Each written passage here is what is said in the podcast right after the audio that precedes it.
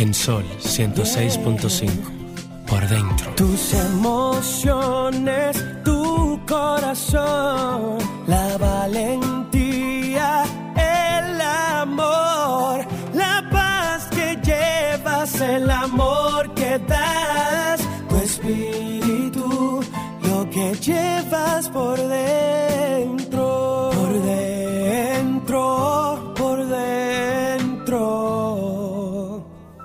que llevas por dentro.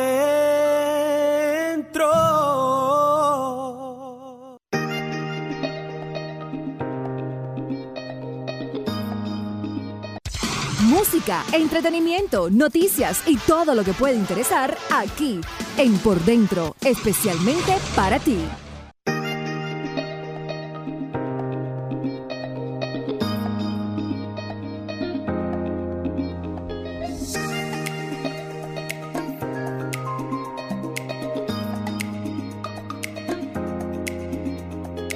Buenas tardes, República Dominicana. Qué bueno que tenemos la oportunidad de encontrarnos nuevamente en esta tarde del sábado. Una semana con muchas informaciones, eh, con muchas cosas que uno siente como que se tambalea, pero afortunadamente nos mantenemos de pie.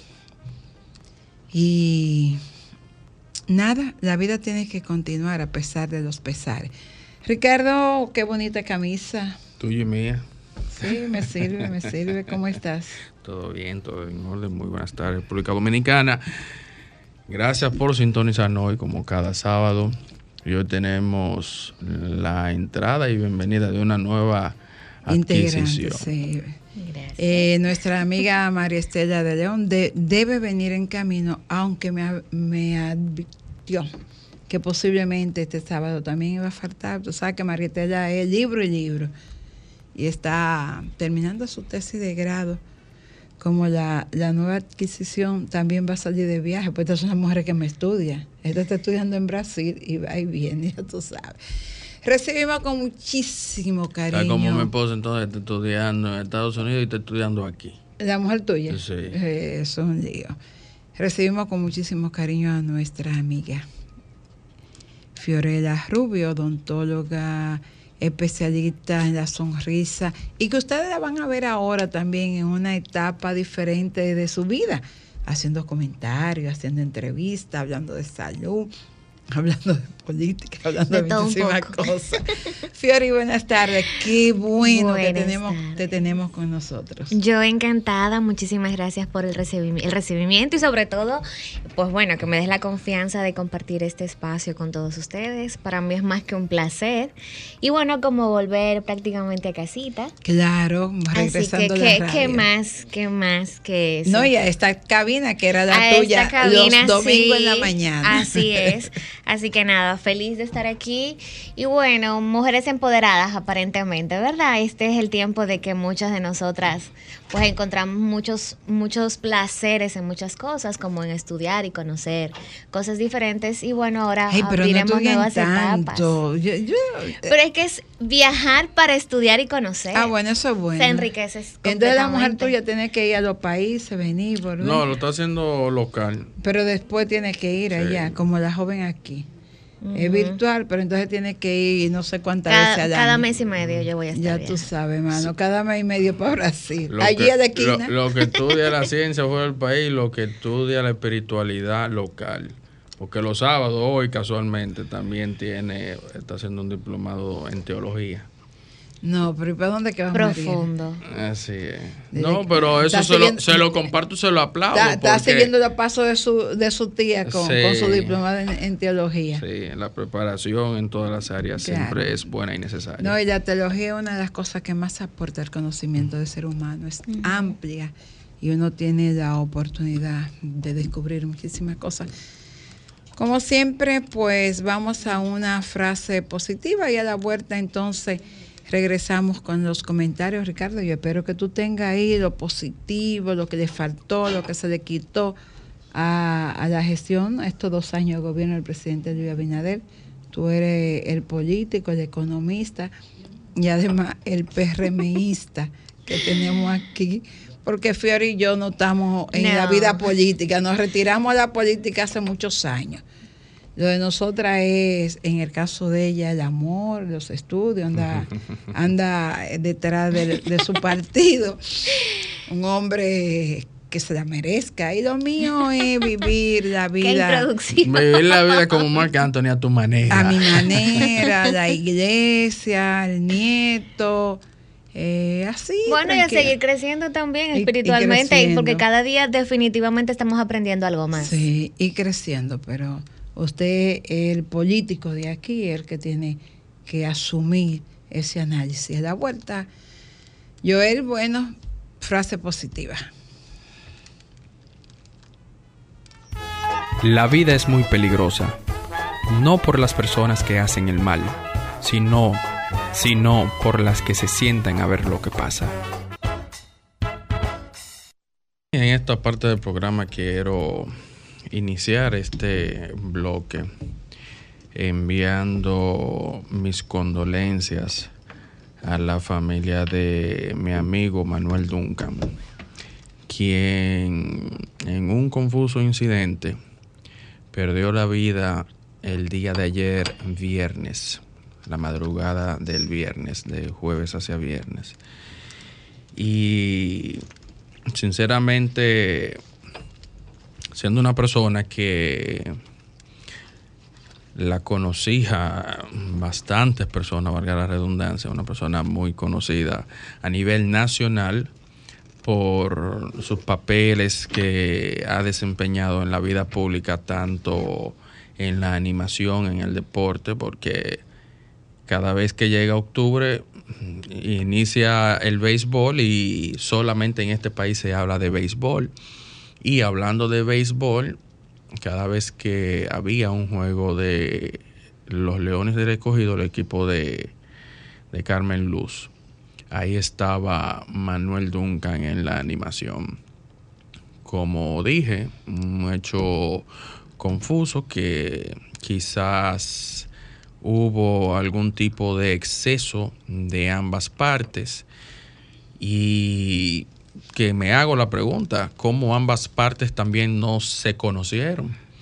Porque de alguna manera eran dos figuras públicas y uno por algún motivo o razón debía de conocer del otro.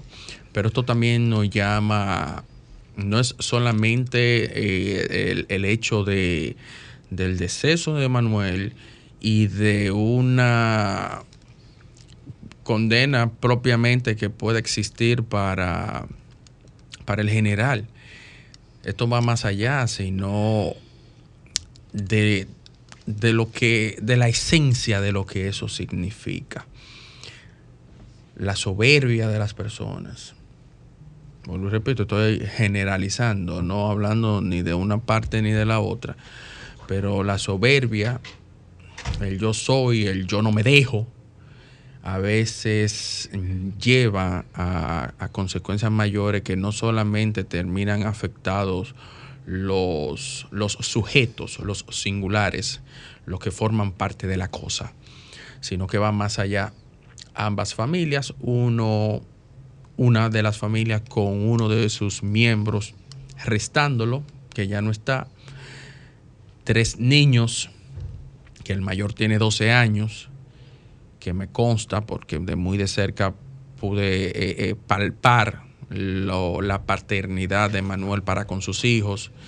Y del otro lado, de igual manera, otra familia que estará ausente por, la, por lo que se destine eh, en un futuro cercano, digamos, para el general como bien él dijo, bueno, se presentó simplemente ahora afrontar las consecuencias en la justicia y bueno, esto nos llama realmente a, una verdadera reflexión. Por favor, que no se escuche como un simple cliché de que nos llama a una reflexión, sino que ejecutamos y hagamos el honor y honra de la palabra, sinceramente. Pues Eh, quisiera ag- agregar ahora que tú, el caso lo tenía para tratarlo al final porque yo conozco al vicealmirante retirado, Félix Alburquerque. Y la verdad es que definitivamente hay una situación que los psicólogos y los psiquiatras tienen, y el Estado como tal, tienes que, que analizar profundamente más que reflexionar acerca de cómo estamos los seres humanos y específicamente los dominicanos manejando nuestra inteligencia emocional. Solo cuando somos capaces de poder manejar la forma de nosotros reaccionar ante cualquier incidente, cuando uno emocionalmente tiene el control de sí mismo, no es fácil que nada ni nadie te saque de casilla. Eh, los hechos todavía no están claros. Eh, hay una persona que no podrá dar su versión, Así es. la muerta.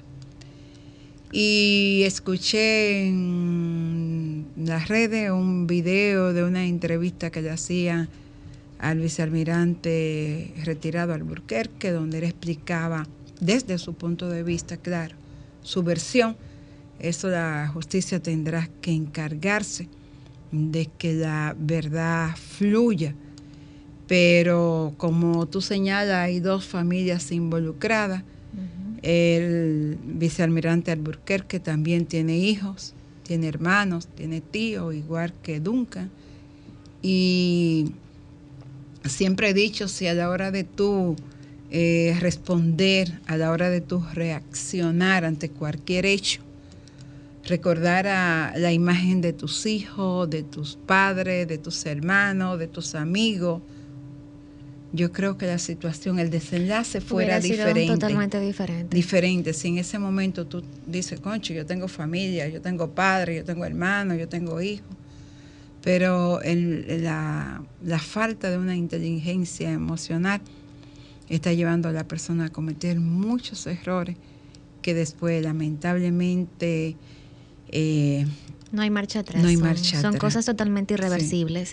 Y más que, digamos que profundizaríamos hablando de inteligencia emocional, tú algo muy básico. algo, tú decías Estamos algo de viviendo la... tolerancia cero. Eso. Totalmente. Cuando porque hablábamos de la inteligencia emocional. Hay que poder llevar a un ser humano de que crezca de una forma diferente. Pero la tolerancia es algo que aprendemos desde pequeños y en casa. Que no hay que ir a muchos lugares para tú saber que tienes que manejar. Y es lo que está ahora mismo careciendo muchos de nosotros. Es cierto que después de la pandemia se ha roto ciertas cosas, ciertos parámetros, pero estamos viviendo tolerancia cero, porque no solamente en ese accionar que lamentablemente dejó eh, pérdidas humanas y en lo que está por llegar para otras familias, Claro. pero también vamos a los hechos diarios. Abrimos los periódicos y diariamente son accidentes, son asesinatos que no veíamos y son muchas situaciones que cuando buscamos la raíz son cosas que tú dices, ¿cómo por una cosa tan sencilla vamos a accionar de forma tan violenta? Y es algo que hay que analizar. Ciertamente. Y ahora, pues sí, Ricardo, eh, tu parecer, tu opinión en torno a, a los que han sido estos dos años de, de gestión del presidente Luis Abinader. Mira, lo que voy a decir es básicamente a, a voz propia, no solamente a, a replicar lo que ya el mismo presidente haya replicado, sino lo que hemos hablado y analizado desde esta cabina y desde hace 24 meses, que es cuando inicia el, el periodo gubernamental del presidente Luis Abinader. Yo diría que a esta fecha, o más bien al 16 de agosto del 2022, puede mostrar logros. Partiendo desde el primer día que subió las escalinatas del Palacio Nacional. Como dije hace un momento, desde el primer día que inició su gobierno, el manejo que se le ha dado hasta este momento a la pandemia. El manejo que se le ha dado a COVID-19. Tenemos una llamadita, vamos a, a darle la oportunidad. Buenas tardes. Buenas tardes. ¿Está ahí? ¿Aló? Sí. Buenas tardes. Bueno, se cayó. Entonces, desde que inicia el gobierno, el, el- el empuje que de igual manera se fue trabajando de, en, modo de, de dos trenes que ambos van en un carril, dígase, salud y turismo, y que en un momento ya del cese de la pandemia llegan y se unen. ¿Por qué digo esto? Porque el manejo de la pandemia fue lo que más contribuyó a que el turismo pudiese regresar de una manera rápida a sus índices que tenían, que no era malo, me permito decir, a sus índices que tenían prepandemia.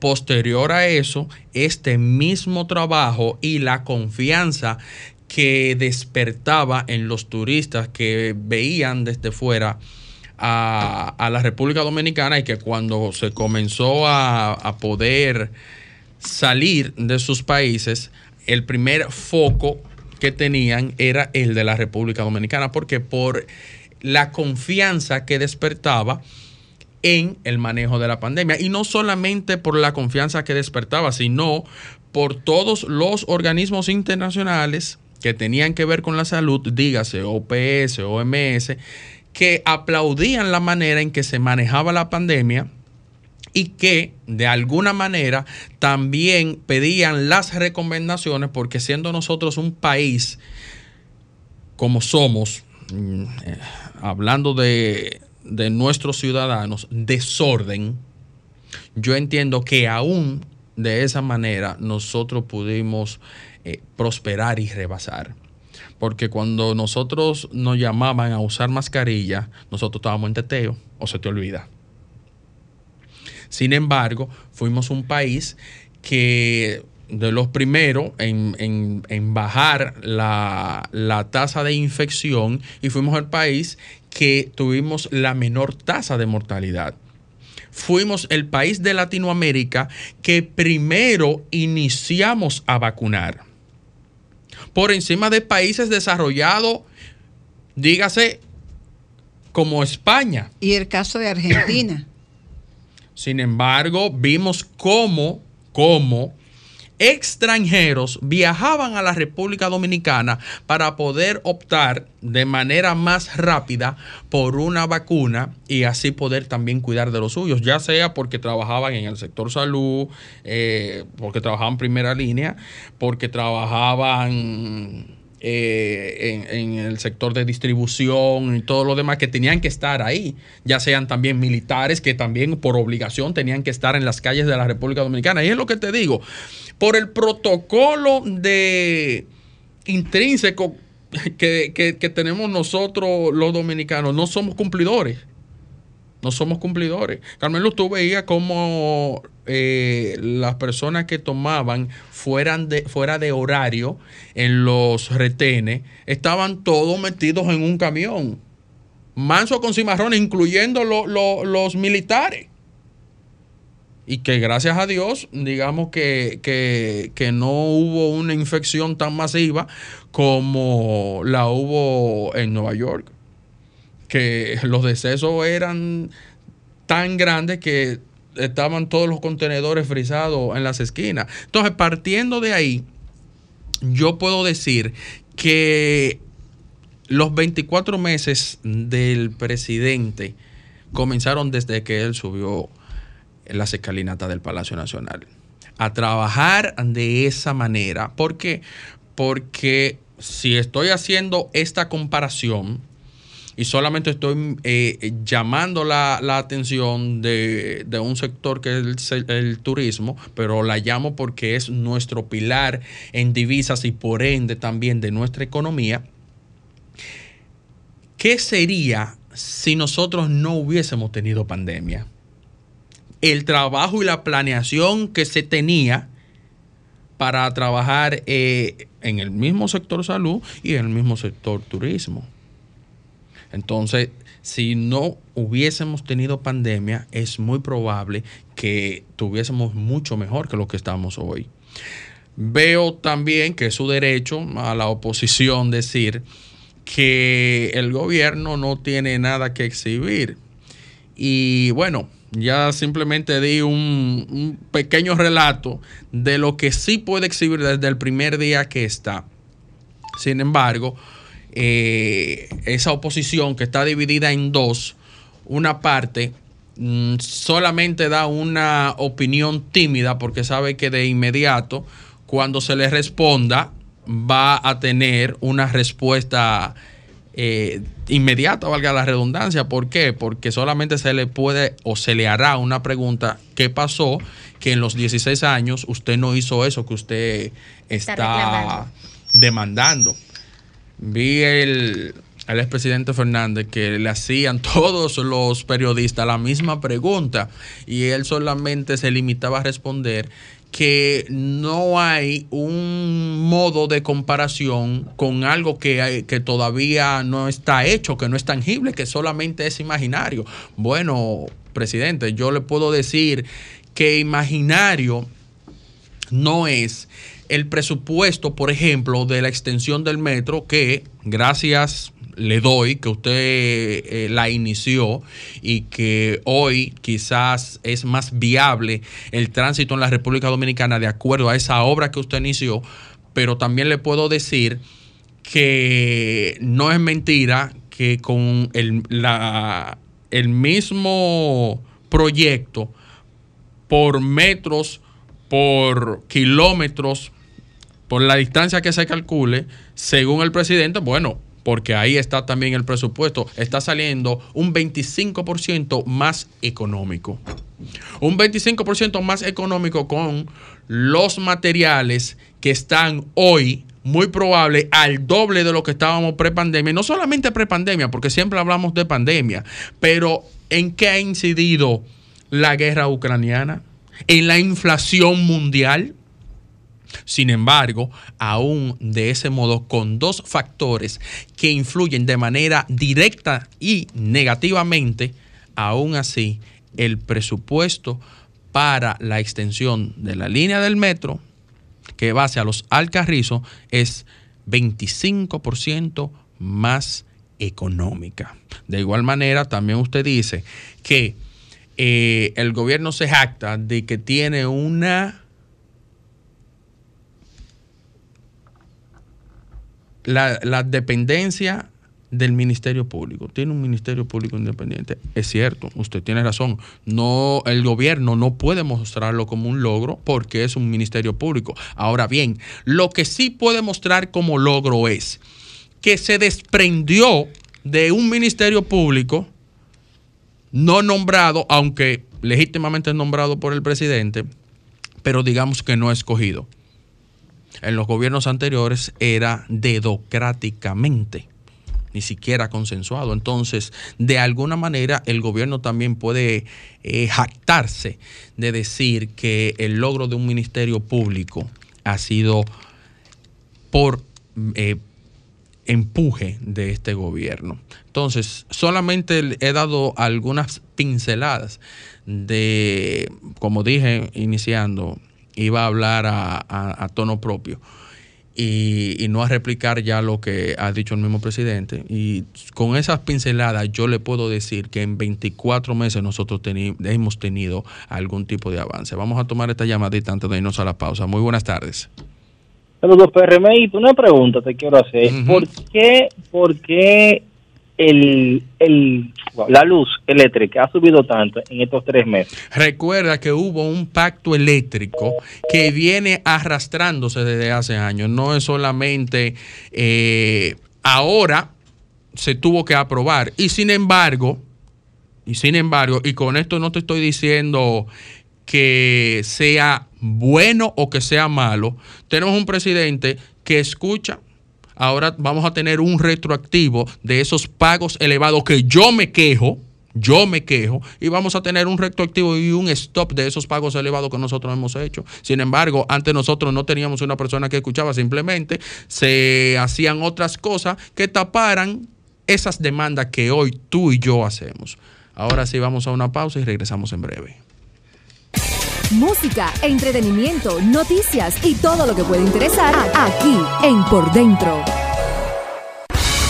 Genem Bodas, alquiler de trajes para novios, novias, chambelanes, fiestas de 15. Encontrarás la variedad y colores que buscas para tus fiestas. Decoración, fotografía, planeación en general de bodas, bautizos y todo tipo de eventos. Calle Central, número 6, Cerros de los Ama, teléfonos 809-388-5485. Luz Genem, la que viste los famosos. El Pleno de la Cámara de Diputados eligió su nuevo bufete directivo para el periodo 2022-2023, el cual está integrado por Alfredo Pacheco, presidente, Olfani Méndez, vicepresidenta, Agustín Burgos, secretario, y Nelsa Soraya Suárez, secretaria.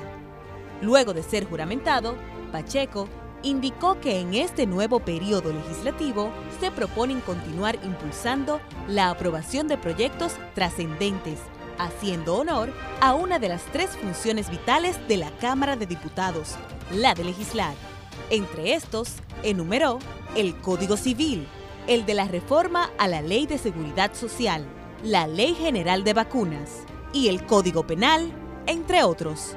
Después de la presentación de los voceros de los bloques, Pacheco y los legisladores se trasladaron a la explanada frontal del Congreso Nacional, donde dejaron iniciada la segunda legislatura ordinaria de este año, mientras que la comisión coordinadora continuará ponderando por mandato reglamentario la selección y ratificación del bufete directivo de las comisiones permanentes. Cámara de Diputados de la República Dominicana. La ozonoterapia es una forma de tratamiento médico alternativo. Consiste en la saturación de oxígeno en el organismo a través de la insuflación de una mezcla de oxígeno y ozono al cuerpo por diversas vías. La aplicación de la ozonoterapia mejora a los pacientes que sufren de cáncer y sida. Se aplica en fibromialgia, hernia discal, artritis, artrosis, arteriosclerosis, enfermedades bucodentales, infecciosas postquirúrgicas, enfermedades ginecológicas. Para su tratamiento con ozonoterapia, acuda al Centro Integral de Ozonoterapia Dr. Contreras, ubicado en la Avenida Independencia número 603, Gascue, Casa Esquina Benito Monción, frente a la bomba EXO, Santo Domingo Distrito Nacional, o llame al 809-686-3902, WhatsApp 809-258-4744. Música, entretenimiento, noticias y todo lo que puede interesar aquí en Por Dentro, especialmente para ti.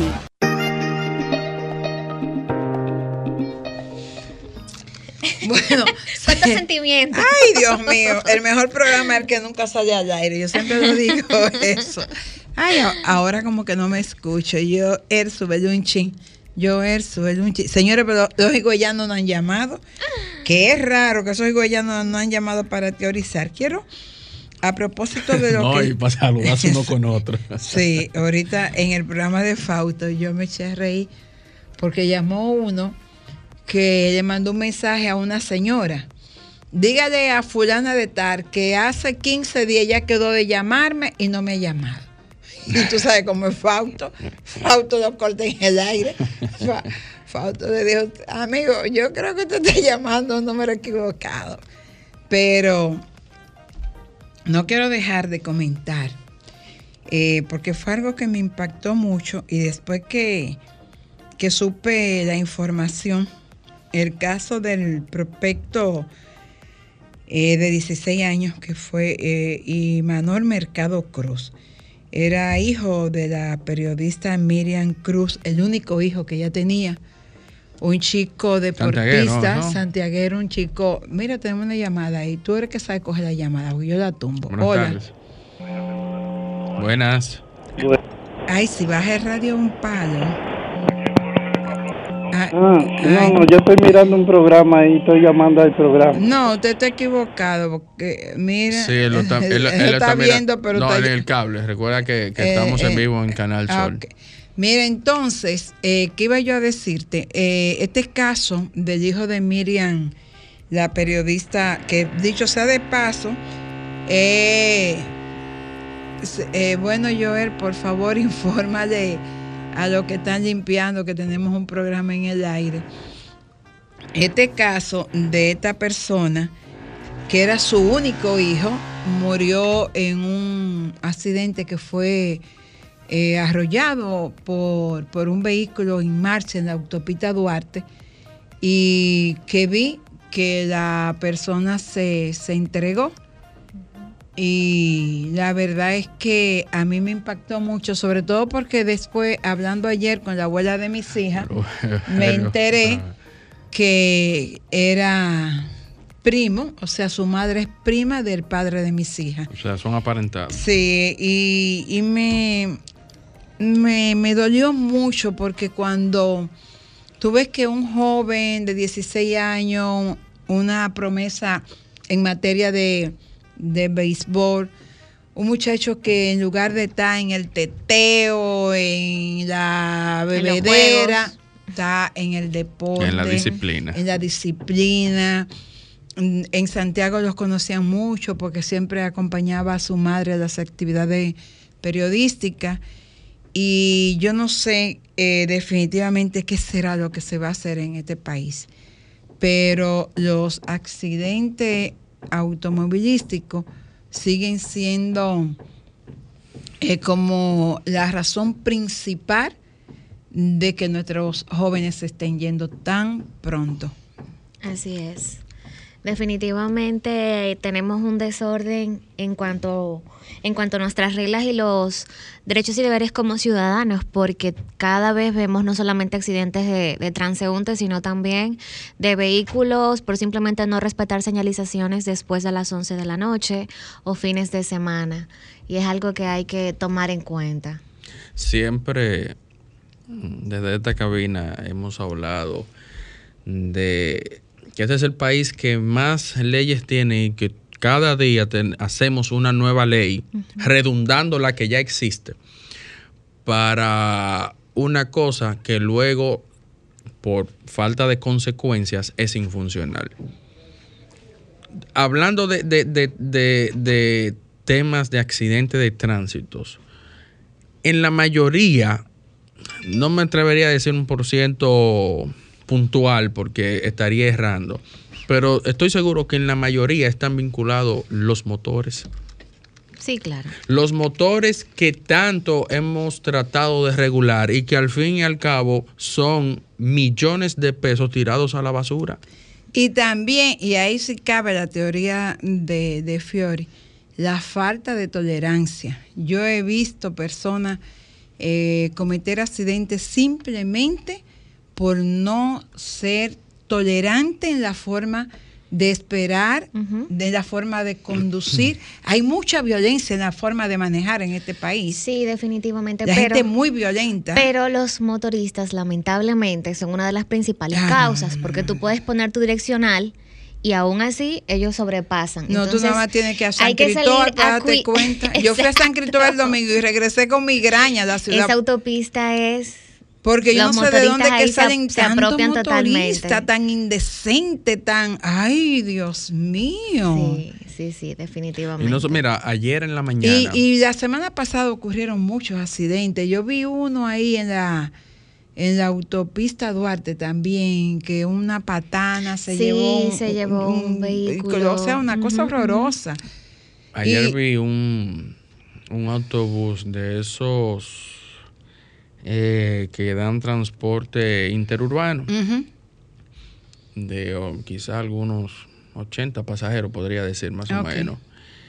Y ese autobús, yendo, llegando a un elevado donde sí tienen permitido subir, él no se puso detrás, no, él vino todo el lateral y metió el autobús cruzado ya ahí mismo en el punto donde termina cruzando por encima de los pilotillos, para él entonces entrar al elevado por delante. Y adelantarse, porque todo lo que Entonces, venían como ahí él eran unos es un toro bravo, Sí, grande, todo el mundo tiene que, que aguantarse y él lo tira por el medio. Yo le estaba buscando. El, siempre esos autobuses tienen una ficha. Si yo no manejo bien o, so- o solamente el número del autobús F35, por poner un, un número. Entonces tú buscas la compañía, tú llamas y, Y lo, reportas. Eso sí me gusta de, de, de, de los autobuses, de los nuevos corredores y también de la, De la Están sí. identificados y, y hay un teléfono específico para tú denunciar algún tipo de agresión. Y Radamé un, chofer. cuchillo. Radamé no manquea para cesar a un chofer de la ONSA que incurra en una violación de tránsito o en un incidente provocado por un manejo temerario. Y en eso hay que reconocerle al director de la ONSA que realiza un trabajo con mucha responsabilidad.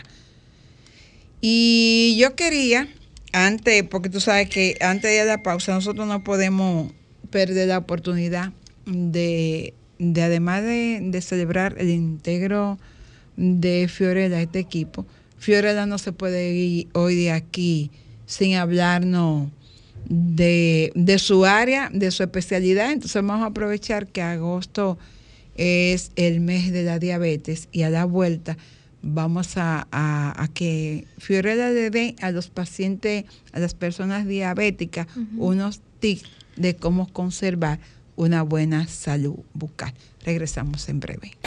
Música, entretenimiento, noticias y todo lo que puede interesar aquí en Por Dentro. Bueno, y ahora sí, estamos de vuelta en este tu espacio por dentro. Y Fiori, eh, ¿cuáles serían las recomendaciones para los pacientes diabéticos, aprovechando que agosto es el mes de la diabetes, Así es. para su cuidado bucal? Bueno, principalmente saber que un paciente diabético, para las personas que no lo saben, es el paciente que sufre de niveles altos de glucosa en sangre. Y es lamentablemente una de las enfermedades sistémicas más comunes, incluyendo la hipertensión arterial en nuestra población. Es un factor genético que se puede heredar, pero que consigo traen otras malas actividades que tenemos, como malas alimentaciones, tener sobrepeso, una ingesta abrupta de azúcares temprano, no equilibrar las comidas. Y con esto, obviamente, el cuerpo trae diferentes reacciones y una de ellas es la producción de placa bacteriana o lo que muchas personas conocen como ese sarro, que es la placa ya endurecida alrededor de los dientes. Un paciente diabético tiene la, digamos, que la predisposición a tener un pH en la saliva mucho más ácido, por lo cual produce más placa. Y esta placa que se va formando como un sarro altera la encía y sobre todo el hueso, que es el soporte de los dientes. Y eso se traduce a una condición periodontal o enfermedad periodontal. Entonces, por eso es que, que las personas con diabetes siempre tienen como esa deficiencia a nivel dental. Tiene muchas es. situaciones. Hay muchas situaciones porque lo que a muchas, muchas veces se le, se le escapa a los médicos de informarles es que cada paciente cuando tenga una crisis siempre se va a reflejar no solamente en el nivel del glucómetro, sino también que las encías, el hueso de soporte va a sufrir los ojos y los pies, que son los lugares que siempre los médicos recomiendan que un diabético siempre se esté cuidando. Pero es básicamente por eso, porque entonces la encía se inflama y, el, y se va perdiendo el soporte de los dientes, que es el hueso, y obviamente el paciente que no es controlado, que tiene muchas crisis continuamente, suelen comenzar a tener movilidad dentaria y al final perder los dientes. Entonces, no quiere decir que el paciente diabético va a perder sus dientes, no, todo lo contrario. Lo que quiere decir es que si yo soy un paciente o tengo un familiar que es diabético, debo de tener en cuenta de que mi visita periódica al odontólogo debe de ser tan rigurosa como es la visita al diabetólogo.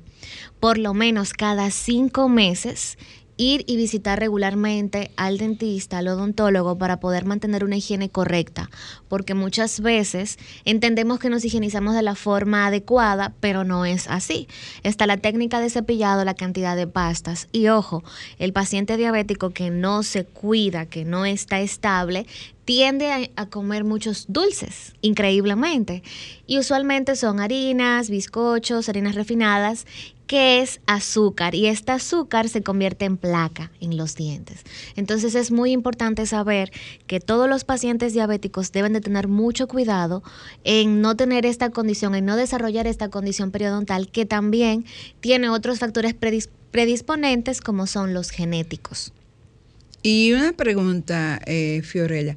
En el caso de los pacientes diabéticos que tienen esa tendencia a perder sus piezas dentales, uh -huh. eh, ¿qué se puede hacer médicamente hablando para que ellos puedan conservar una buena dentadura? Bueno, saber que ya la odontología cambió y ahora tenemos tratamientos en todas las áreas y a su vez también cada rama está diversificada con un especialista. En este caso, el especialista de cabecera para manejar un paciente con una condición periodontal es el periodoncista, que se encarga de tratar las encías y el hueso.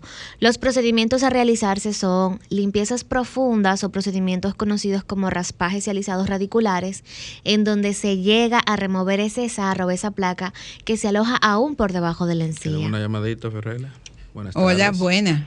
Buenas tardes. A su orden. Una inquietud que tengo, con frecuencia uno encuentra, ve unos chicles, menta y cosas de que, que son cero azúcar. Uh -huh. ¿Qué tan confiable resulta?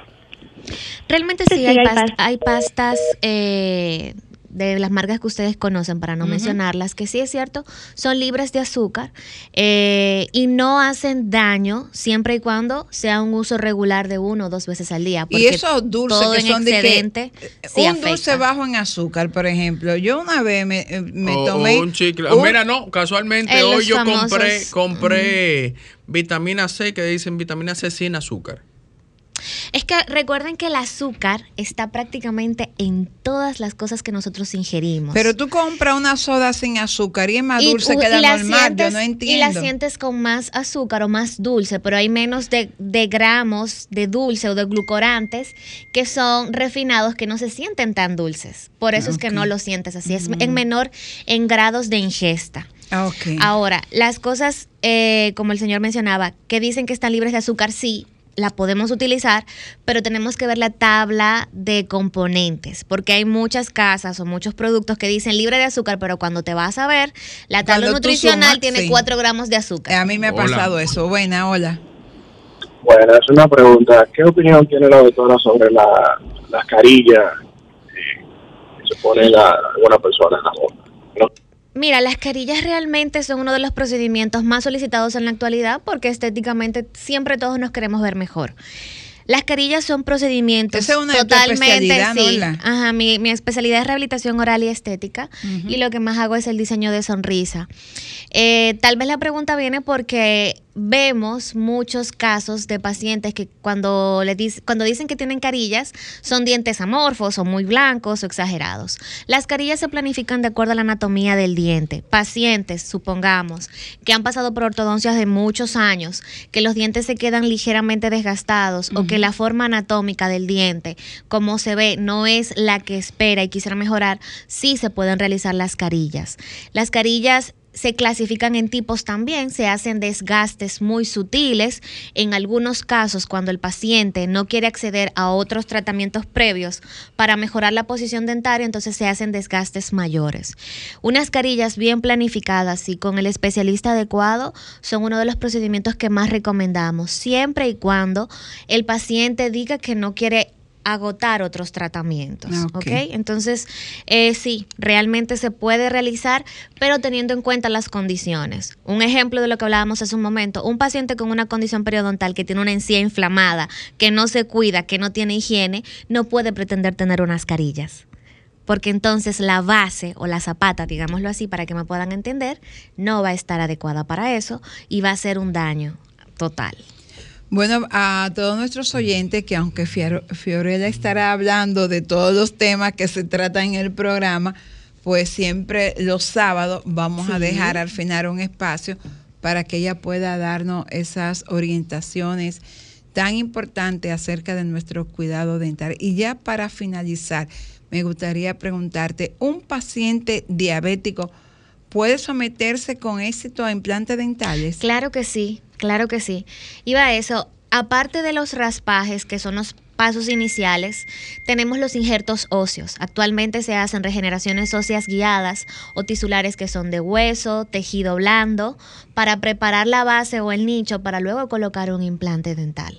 O sea, de que podemos eh, un paciente diabético no quiere decir que va a carecer de buenos tratamientos, todo lo contrario, siempre y cuando se mantenga en el control de lo que debe de tener, el balance en su alimentación, pues claro que sí que puede optar por implantes dentales, tratamientos de conductos, tratamientos estéticos, tratamientos de carillas y todo lo que realmente se pueda hacer para mejorar su salud oral y obviamente su estado de salud general.